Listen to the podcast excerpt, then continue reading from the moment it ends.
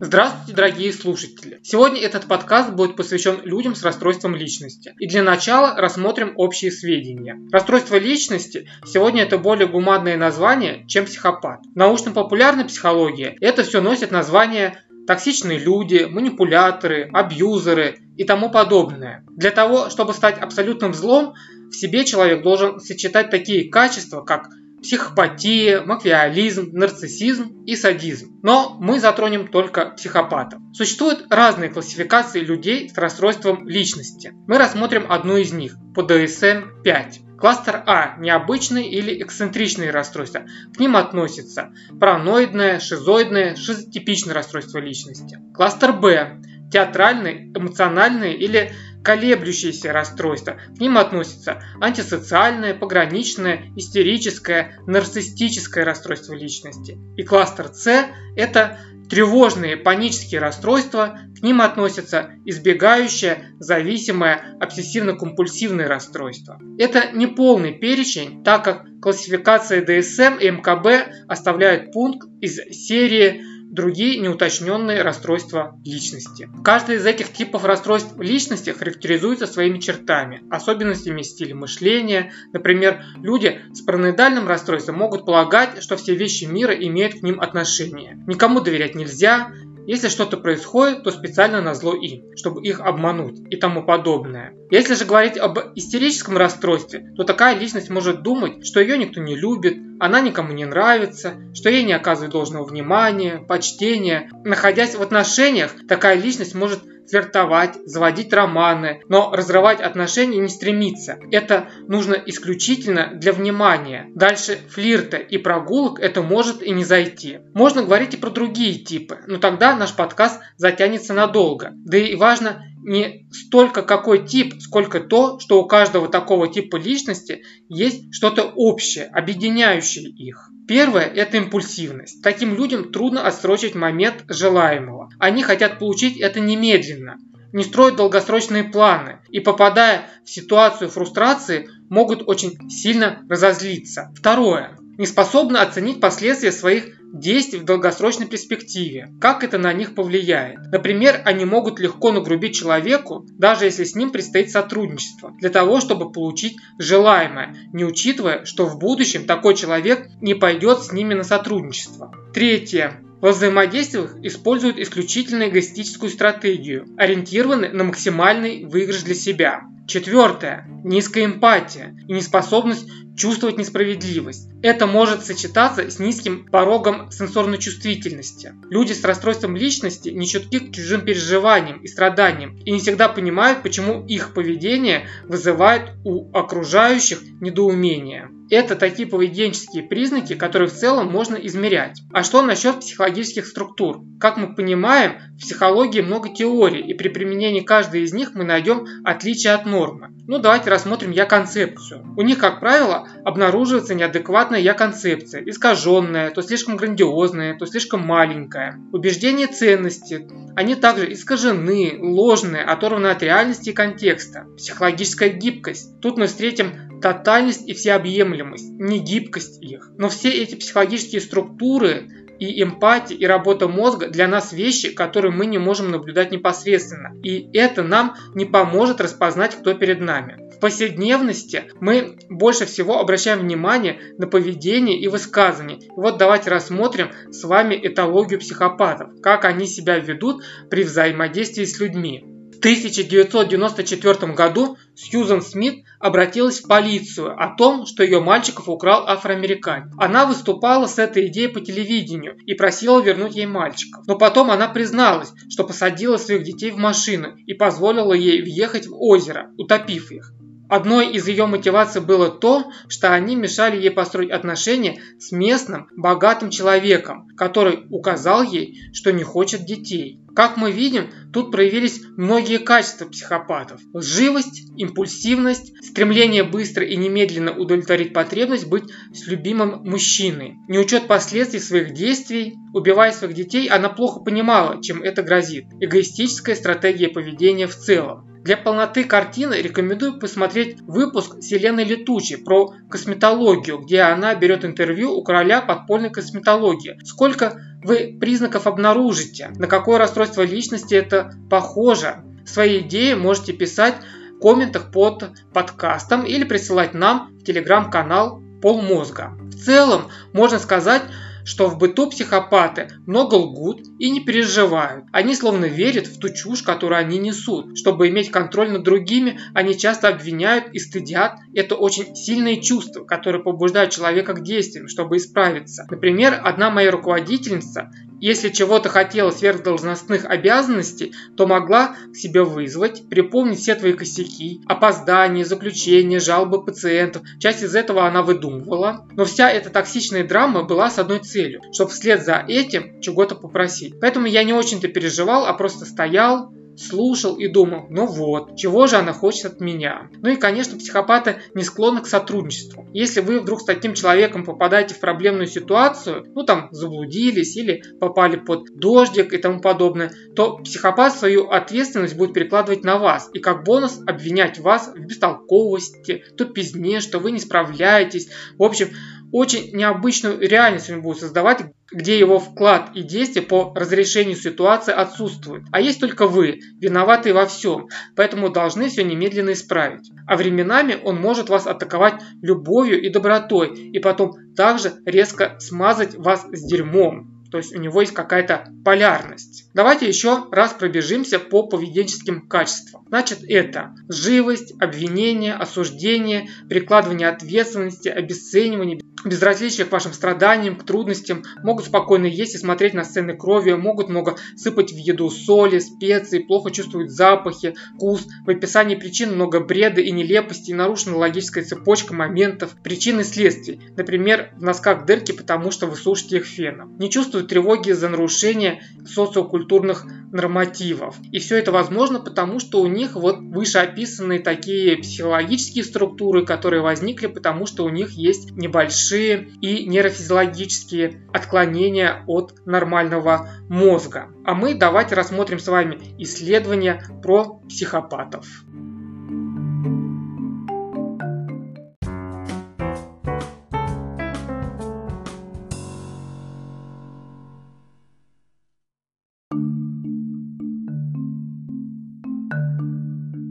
Мы с вами рассмотрим сейчас два исследования, которые исследуют социальное поведение психопатов, то, как они принимают решения в различных ситуациях. И на основе этих исследований немного пофантазируем о том, что, возможно, в психопатии есть и свои бонусы, возможно, даже для общества, а возможно, только и для себя. И вот давайте рассмотрим первое исследование. Как правило, формирование сообществ стало возможным благодаря альтруистическому поведению и возможности доверять друг другу. Однако психопаты используют эгоистические стратегии, что не способствует объединению и формированию сообществ. Тем не менее, психопатическими чертами присутствуют в каждой культуре. Вызывает очень любопытный интерес, как психопаты сочетают в себе трудности формирования нетворкинга и успешность в обществе. Например, в одном из исследований психопатам измеряли кожно-гальваническую реакцию, то есть измеряли сопротивляемость кожи, которая зависит от переживаний человека то психопаты, видя то, как страдают другие, были не склонны на это как-то реагировать.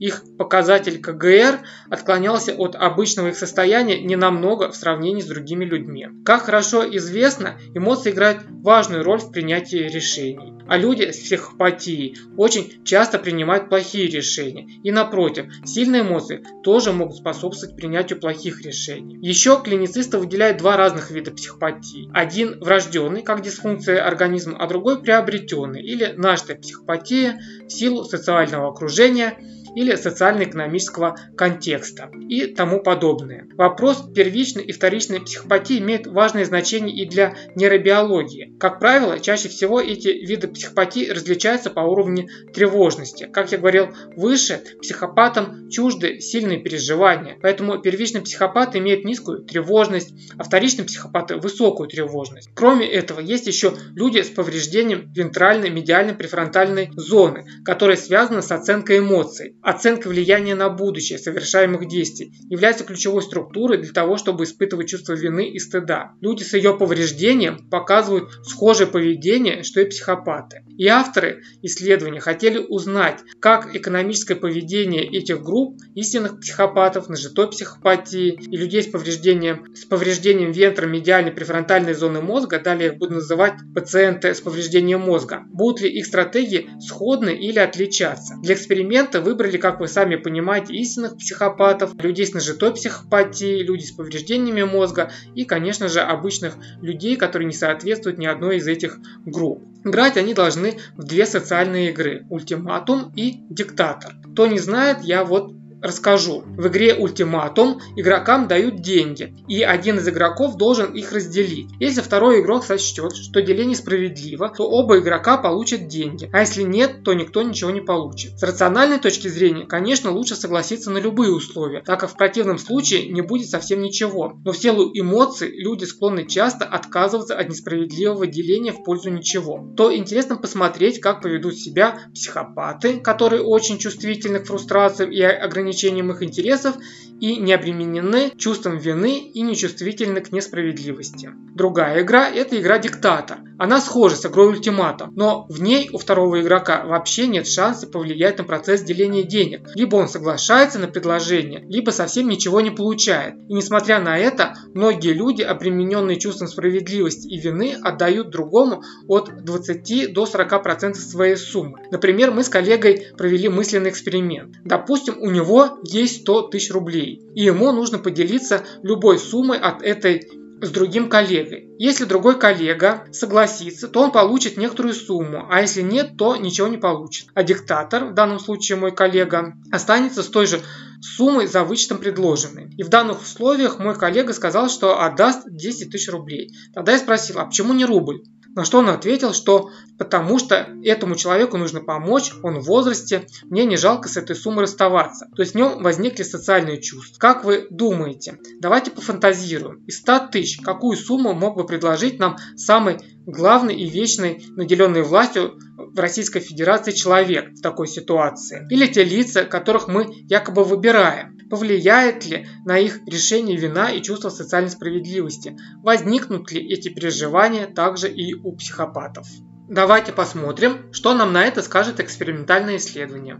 Процедура игры была следующая. Респонденту давали листок, на котором указывалось, какую сумму ему предлагает оставить другой человек. И респонденту нужно было обвести на листе бумаги, согласен или не согласен. А потом опрашивали. В игре было 19 раундов. И это важно, потому что мы с вами рассмотрим другую статью, где только был один раунд. Это значимо повлияло на стратегию психопатов. Значит, игроки были в роли тех, кто делили, и тех, кто принимали. И эта процедура происходила по следующей схеме. Нам нужно было делить 10 долларов 5 на 5, 4 на 6, 3 на 7, 2 на 8 и 1 на 9. И когда человек, который был наделен властью делить эти деньги, у него также спрашивали, какова вероятность, что другой человек примет их решение. После этого игроки играли в игру Диктатор, где им просто предлагалось отдать некоторую сумму денег, а у другого игрока совсем не было никакой возможности как-то на это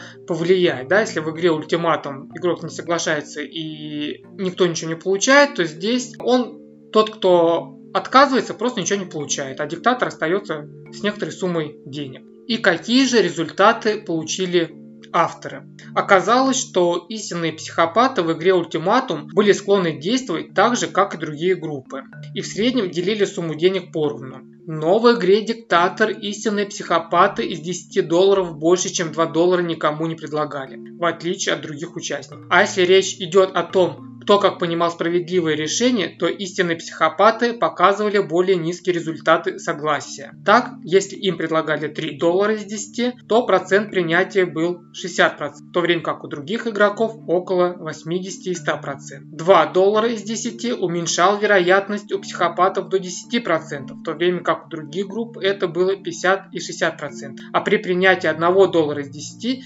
вероятность принятия у первичных психопатов опускалась менее чем 5 5%, в то время как у других она сохранялась на уровне 50-60%. Делая выводы, можно сказать, что в игре Ультиматум психопаты при делении денег были как обычные игроки. В игре диктатор давали меньше всего, а справедливым делением считали ситуации, когда деление было 50 на 50 и не меньше. Здесь мы можем немного пофантазировать и понять, почему люди, которые распределяют наш бюджет, должны быть ограничены, а у общества должны быть на них рычаги давления. Видимо, потому что иначе от нашего общего российского бюджета более чем 2% на развитие общества нам ничего не светит, если во главе стоит психопат. И даже если придет очень хороший человек, то 20% это очень хорошо, а 30% это прям совсем будет уже счастье. Поэтому любые идеи, как мне кажется, либертарианцев о минимальном вмешательстве государства и то, что все со всеми договорятся, разбивается как раз-таки о нашу human nature. Так как у властных и всемогущих людей в отсутствии рычагов давления у общества на них в виде разных законов и регуляций просто не будет мотива действовать справедливо. Если это будут хорошие люди, то хорошо, если они будут отдавать 20%. А если психопаты, то 2%. И тут мне вот вспоминается история с Аэрофлотом, она была давным-давно, я могу ошибаться, но от них начали убегать пилоты. И пилоты мотивировали это тем, что им там платят мало, а в зарубежных компаниях они могут получать больше. Оказалось, что, про, что Аэрофлот от своей выручки платит э, пилотам всего, ну, зарплатный фонд Аэрофлота оказался на уровне 20% от общего дохода. Да, то есть э, руководство сочло вот это, ну, минимальный порог такого справедливого решения, а западные компании тратили на зарплатный фонд, как правило, около 40%. Вот, не знаю, совпадение или вот случайность, или, может быть, я это просто все выдумал. Но это отвлеченная политика социальные мысли, а мы все же прикладной научный подкаст. Давайте посмотрим, есть ли разница в принятии решений между истинными истинными психопатами и людьми с повреждением мозга, а также объяснение этого. Процент принятия справедливого решения между истинными психопатами и людьми с повреждением мозга не, не отличался и был крайне низок при предложении им 3 долларов и меньше.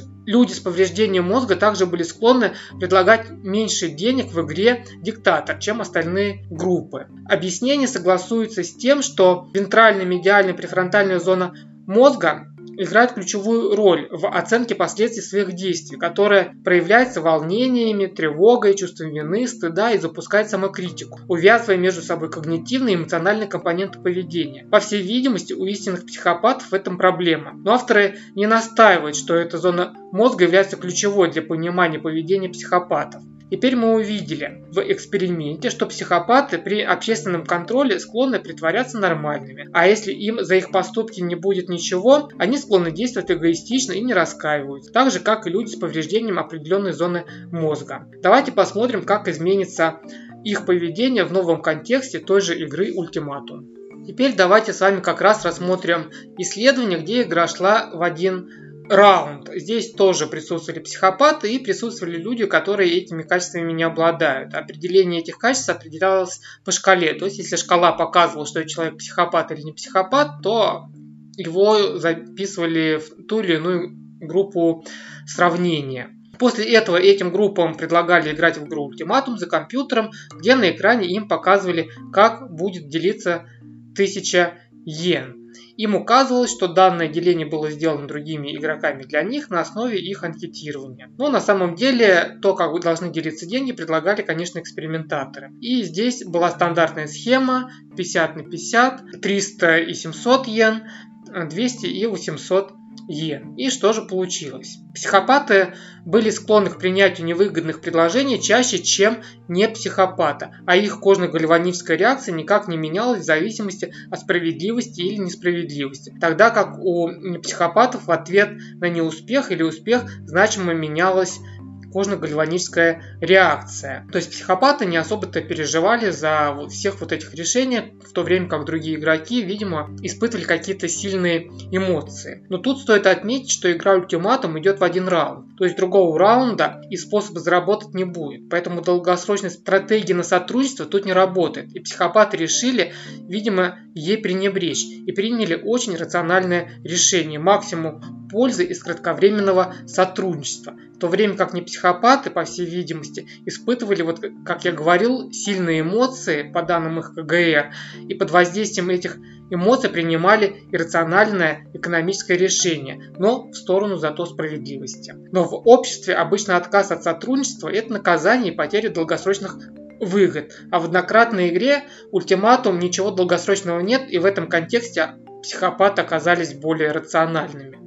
Первом исследовании был контекст долгосрочного сотрудничества, а в этом исследовании контекст краткосрочного сотрудничества. И как мы увидели, что психопаты себя любимых не обидят и действуют очень хладнокровно и рационально для собственной выгоды. Признаюсь честно, пока я готовил и думал об этом подкасте, мне казалось, я покажу про психопатов все, что можно, что они великое зло и социальная аномалия. Но, как видим, не все так однозначно. И такая переменная, как контекст, значит может повлиять на понимание справедливости.